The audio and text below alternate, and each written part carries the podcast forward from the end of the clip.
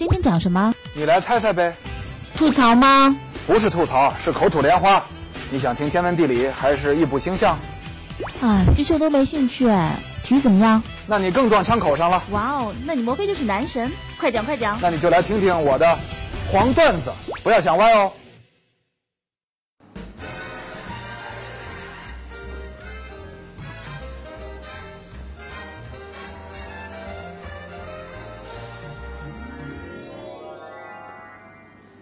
世界杯赛场啊，留下了很多经典进球的同时，也留下很多经典的庆祝动作。随便一想，是吧？脑子里能呈现的有贝贝托这个摇篮动作啊，劳德鲁普的这个睡美人儿啊，克洛泽的这个高难度的空翻，还有这个米拉大叔在脚旗这儿这个这个扭屁股非洲舞，是吧？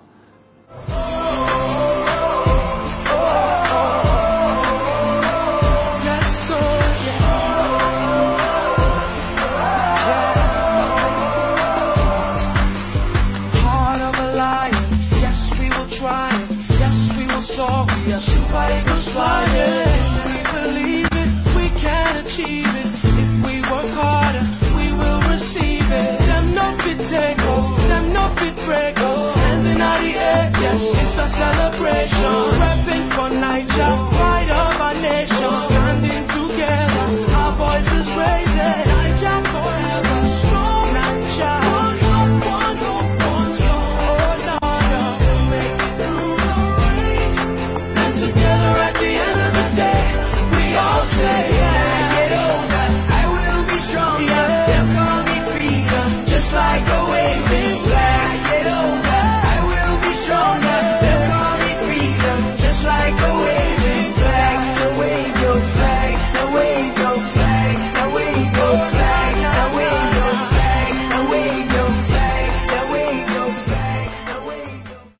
喀麦隆的米拉大叔之所以被称为大叔，是因为他最后一次参加世界杯的时候啊，就是一九九四年，已经四十二岁了。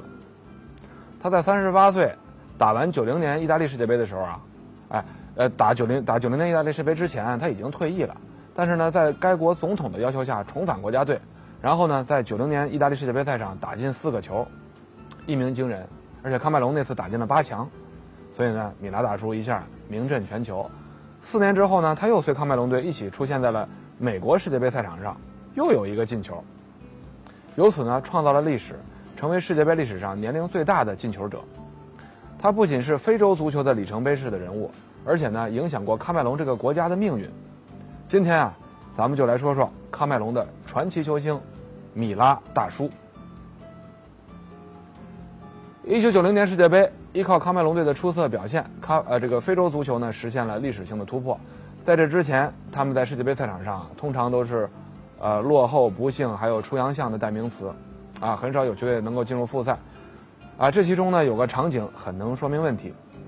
一九九四呃一九七四年世界杯，扎伊尔队的右后卫伊隆加一下出名了。为什么呢？他们小组赛啊对巴西队，裁判判给巴西队一个任意球。巴西的球员正要罚球的时候啊，只见这个伊隆加突然从人墙里冲了出来，上去一脚把球踢到了球场的另一头。好多年以后啊，后来他参加一个电视节目，用幽默的方式重现了当年的那一幕。当年呢，他和他的队友们可不这么轻松。伊隆加透露啊，赛前扎伊尔总统恐吓了全队，说如果你们大比分输给巴西，回国我就好好收拾你们一顿。他回忆自己的恐惧啊，说我被吓坏了。这个要罚这任意球的时候啊，我脑子一片空白，想都没想，冲上去就把球给踢飞了。巴西的球员和现场的观众啊，以为这很搞笑，可是呢，他们不理解我们承受的压力。喀麦隆的米拉出生在首都雅温德，因为父亲在铁路工作，小的时候呢经常搬家，啊，无论搬到哪儿，米拉都喜欢踢球。还得了一个绰号叫贝利。他在非洲成名很早，二十三岁的时候随亚文德雷明队获得了非洲优胜者杯，二十四岁就当选了非洲足球先生。小池塘里啊留不住大鱼，二十五岁那年，他到法国踢球，但是呢不太顺利，头几年啊经常在预备队还有替补席上度过，上场时间和进球都不多。米拉回忆说啊。大俱乐部啊对我没信心。等到1984年，终于有了转机，啊，他转会到了圣埃蒂安，在这儿呢踢了两年，进球三十一个，表现相当不错。然后呢又转会到蒙彼利埃，表现更好。但此时啊他已经快三十五岁了，按照当时球员的这个运动寿命来看，已经到了运动的暮年。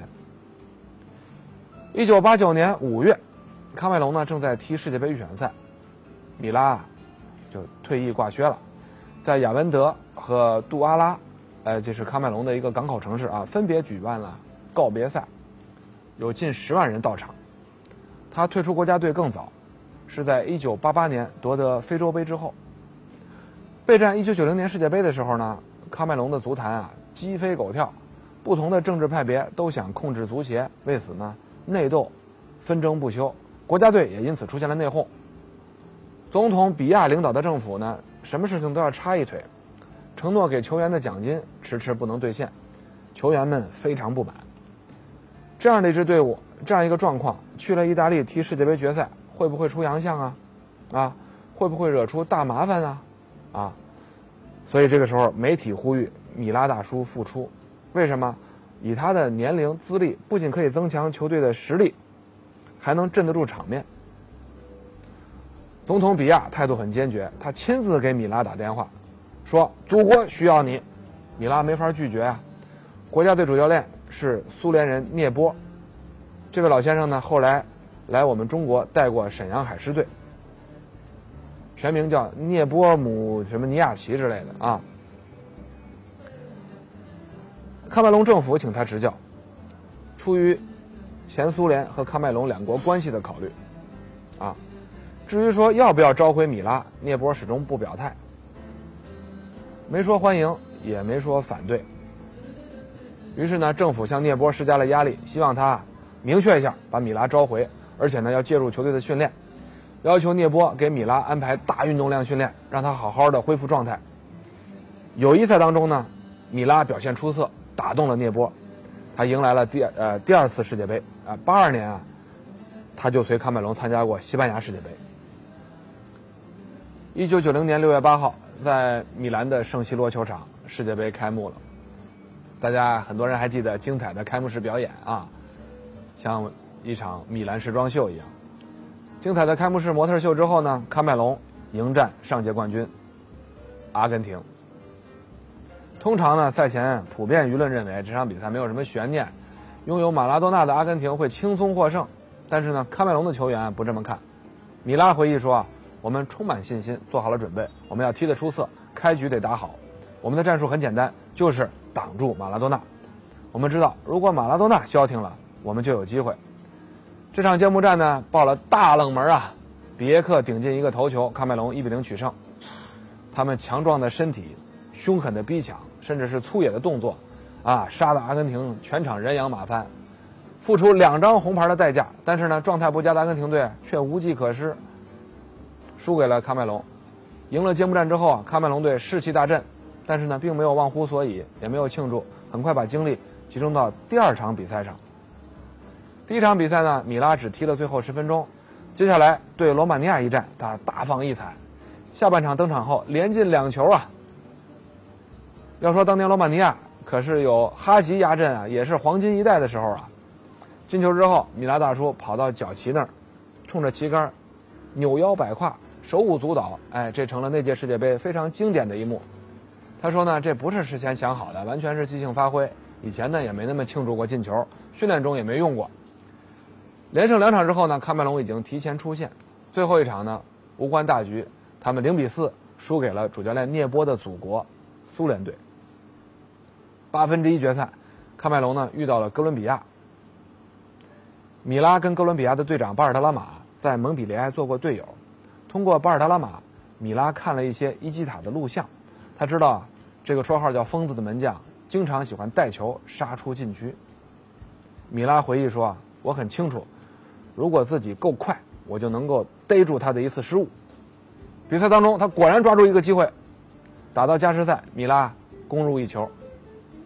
哥伦比亚大举压上，喀麦隆队断下球，然后一个大脚开到前场，伊基塔呢远远的跑出禁区，把球停下来。啊，然后传给队友佩雷亚，佩雷亚又回传给他。这个时候，米拉已经逼了上去。伊基塔呢想做个假动作摆脱米拉，但是米拉从后面伸脚一捅，把球断下来，形成单刀杀向空门。这个时候，伊基塔在身后拼命追啊，已经无济于事了。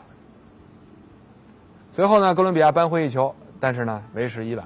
喀麦隆历史性的闯入八强，这是非洲足球的里程碑，比零二年世界杯塞内加尔的世界杯八强要早。接下来的对手呢是英格兰队，再过英格兰这关就进四强了。两个队打得难分难解，上半场喀麦隆零比一落后，下半场米拉登场带领全队反击，他先创造一个点球，由队友罚中，随后呢他又助个助攻了队友破门得分。比赛快结束的时候呢，莱因克尔的点球为英格兰队扳平了比分，九十分钟打成二比二，英格兰队差点在九十分钟内就被淘汰了。加时赛，莱因克尔又罚进一个点球，淘汰了喀麦隆。喀麦隆队啊可以说是虽败犹荣。比赛结束之后，球场里的观众全体起立向他们欢呼，喀麦隆球员也很兴奋。他们已经创造了非洲球队的最佳战绩。回国之后呢，乘坐喀麦隆军队的车，在首都雅文德进行了全程巡游庆祝。米拉居功至伟，进了四个球。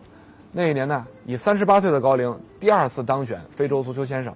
他第一次当选是在一九七六年，十四年以前。他和他的队友们的出色表现呢，为非洲足球做出了巨大贡献。四年后，美国世界杯，非洲的参赛名额增加到了三个。国家队在意大利踢得这么好，喀麦隆总统比亚呢也非常高兴。这个人不简单，一九八二年就上台了，上去了就不想下来。当总统呢，一直当到现在。他很看重足球发挥的作用，把国家队的成绩呢当成自己的政绩，往脸上贴金，频频干预国家队的大事小情。所以呢，他亲自劝说米拉回国家队。啊，这不仅仅是他的功劳，而且也减轻了他的压力。啊，算是他一个英明决策嘛。啊，于是国家队一下成了关注焦点，到处受追捧。那个比亚政府在其他方面的糟糕表现，哎，老百姓暂时就忘了，也就不批评了。两年之后，喀麦隆国家队又帮了比亚一次。他呢很不愿意举行全国大选和普选，因为怕输给对手，丢掉权力。最后呢，在一九九二年实在拖不下去了，总算同意举行大选，但是呢做了很多手脚，选举根本不公正。反对党呢提出了抗议，呼吁在当年的十月十一号举行全国大罢工。但是啊，嘿，就在十月十号这一天，国家队要跟津巴布韦踢一场世界杯预选赛，如果赢了，就打进美国世界杯了。这个时间安排的很神秘，比亚趁机宣布，如果战胜津巴布韦，第二天就给全国放假一天。你们不是要罢工吗？哎，我给你们放假。结果喀麦隆队真的赢了，哎，于是呢，总统宣布第二天放假。你这罢工还罢什么罢？本来就不上班，就用这样的方式。一场罢工流产了，哎，化解了政治危机。比亚呢，还从足坛吸收了一些政治人才，球星阿贝加成了他的追随者，当上了亚文德的地方官员，而且呢，非常的努力。二零一一年，为了追讨拖欠的奖金，埃托奥带领国脚罢赛，结果呢，被喀麦隆足协禁赛。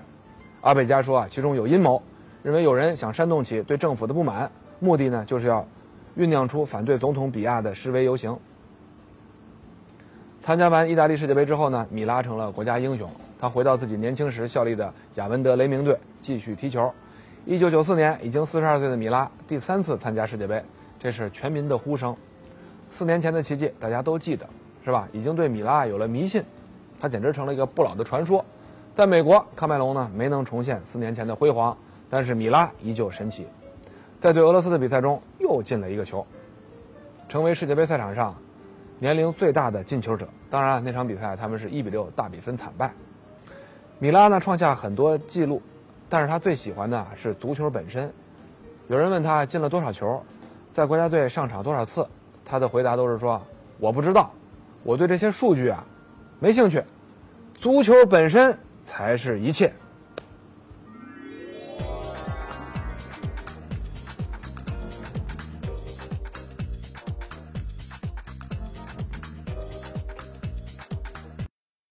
在这儿呢，插播一个小小的广告，呃，在春节前后呢，呃，我们将黄段子节目里关于足球的话题内容呢做了精选和整理，出了一本书，叫《足球根本不是圆的》。